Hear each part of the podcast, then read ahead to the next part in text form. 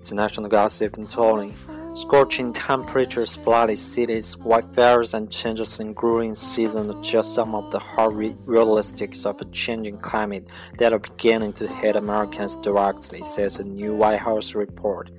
Climate change, once considered an issue for a distant future, has moved firmly into the present, the White House report released on Tuesday says.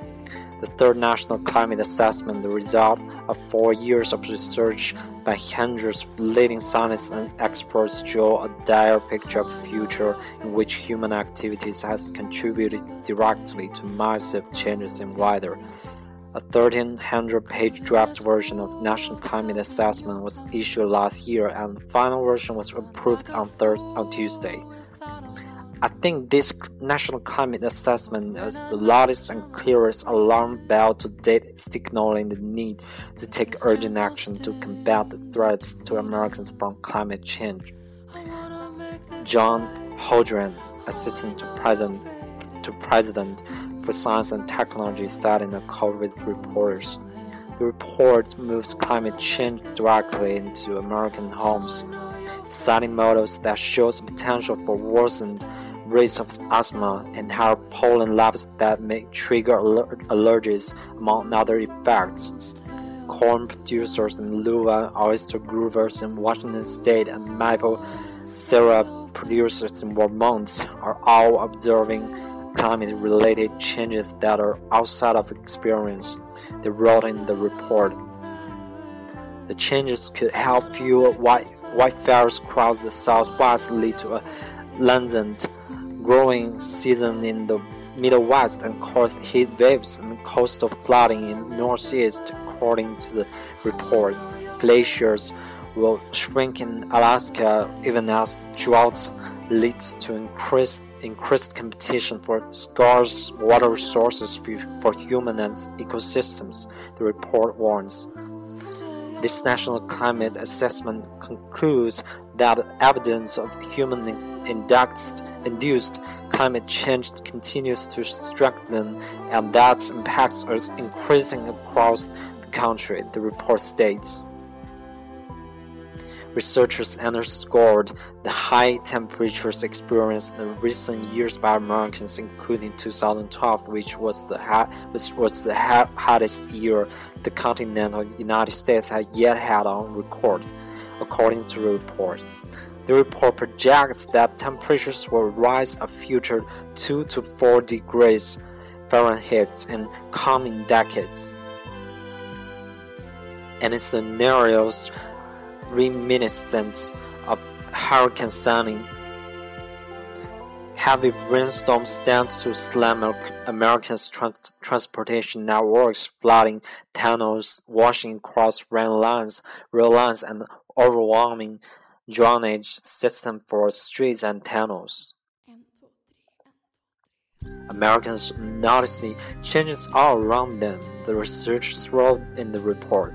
Summers are longer and hotter, and extended period of unusual heat lasts longer than any living Americans have ever experienced. The winter are generally shorter and warmer. The report drew a direct connection between human activities and the uptick in global temperatures over the past five decades, leading to erratic weather experience across the country. Extreme weather events that have changed over that period include heat waves that have swept the west, while similar bursts of cold weather have become less frequent. Natural drivers of climate cannot explain the recent observed warming, the report states. Over the last five decades, natural, for, natural factors, solar forcing, and volcanoes alone would actually have led to a slight cooling. The report comes after a series of other high profile warnings on the pace and effects of climate change. The Intergovernmental Panel on climate change is releasing a series of global assessments.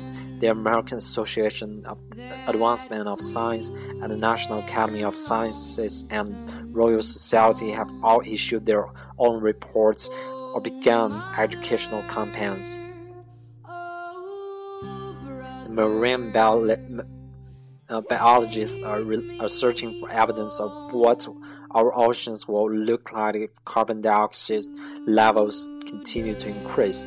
30% of the carbon dioxide or, or CO2 released into the atmosphere is absorbed by the ocean, leading to a process called uh, acidif acidification. Shellfish and coral, coral reefs are particularly impacted, according to John, uh, Jason Hall-Spencer of uh, Plymouth University. We've never put this much carbon dioxide into the ocean before, he said. It's never happened before in, Earth's history, not as not this quickly. The White House's report presents actionable signs on how to deal with climate change and its, and its effects. John Podesta, a counselor to President Obama, told NBC News Choctaw on, third, on Tuesday. The peer-reviewed report is most com comprehensive yet produced on the effects of climate change in the United States, Post, uh, uh, Podesta said. Some climate reporters spoke to NBC News and advanced of reports released highlighted the need for quick action to mitigate the effects of climate change. While President Obama has taken some important steps to address climate change at home, his administration is undermining that progress by ignoring the huge amount of carbon pollution that will accompany the, the fossil fuel industry plan to export coal, liquefied natural gas, and oil aboard, said Gab Vis uh, Wisniewski, Greenpeace United USA's Climate and Energy Campaign Director, in an email. Climate change is a global crisis which will only be made worse by extracting and exporting fossil fuels, whether it's fracked gas from Appalachia, gold, uh, coal trapped melt from Montana, or oil drilled from the Arctic.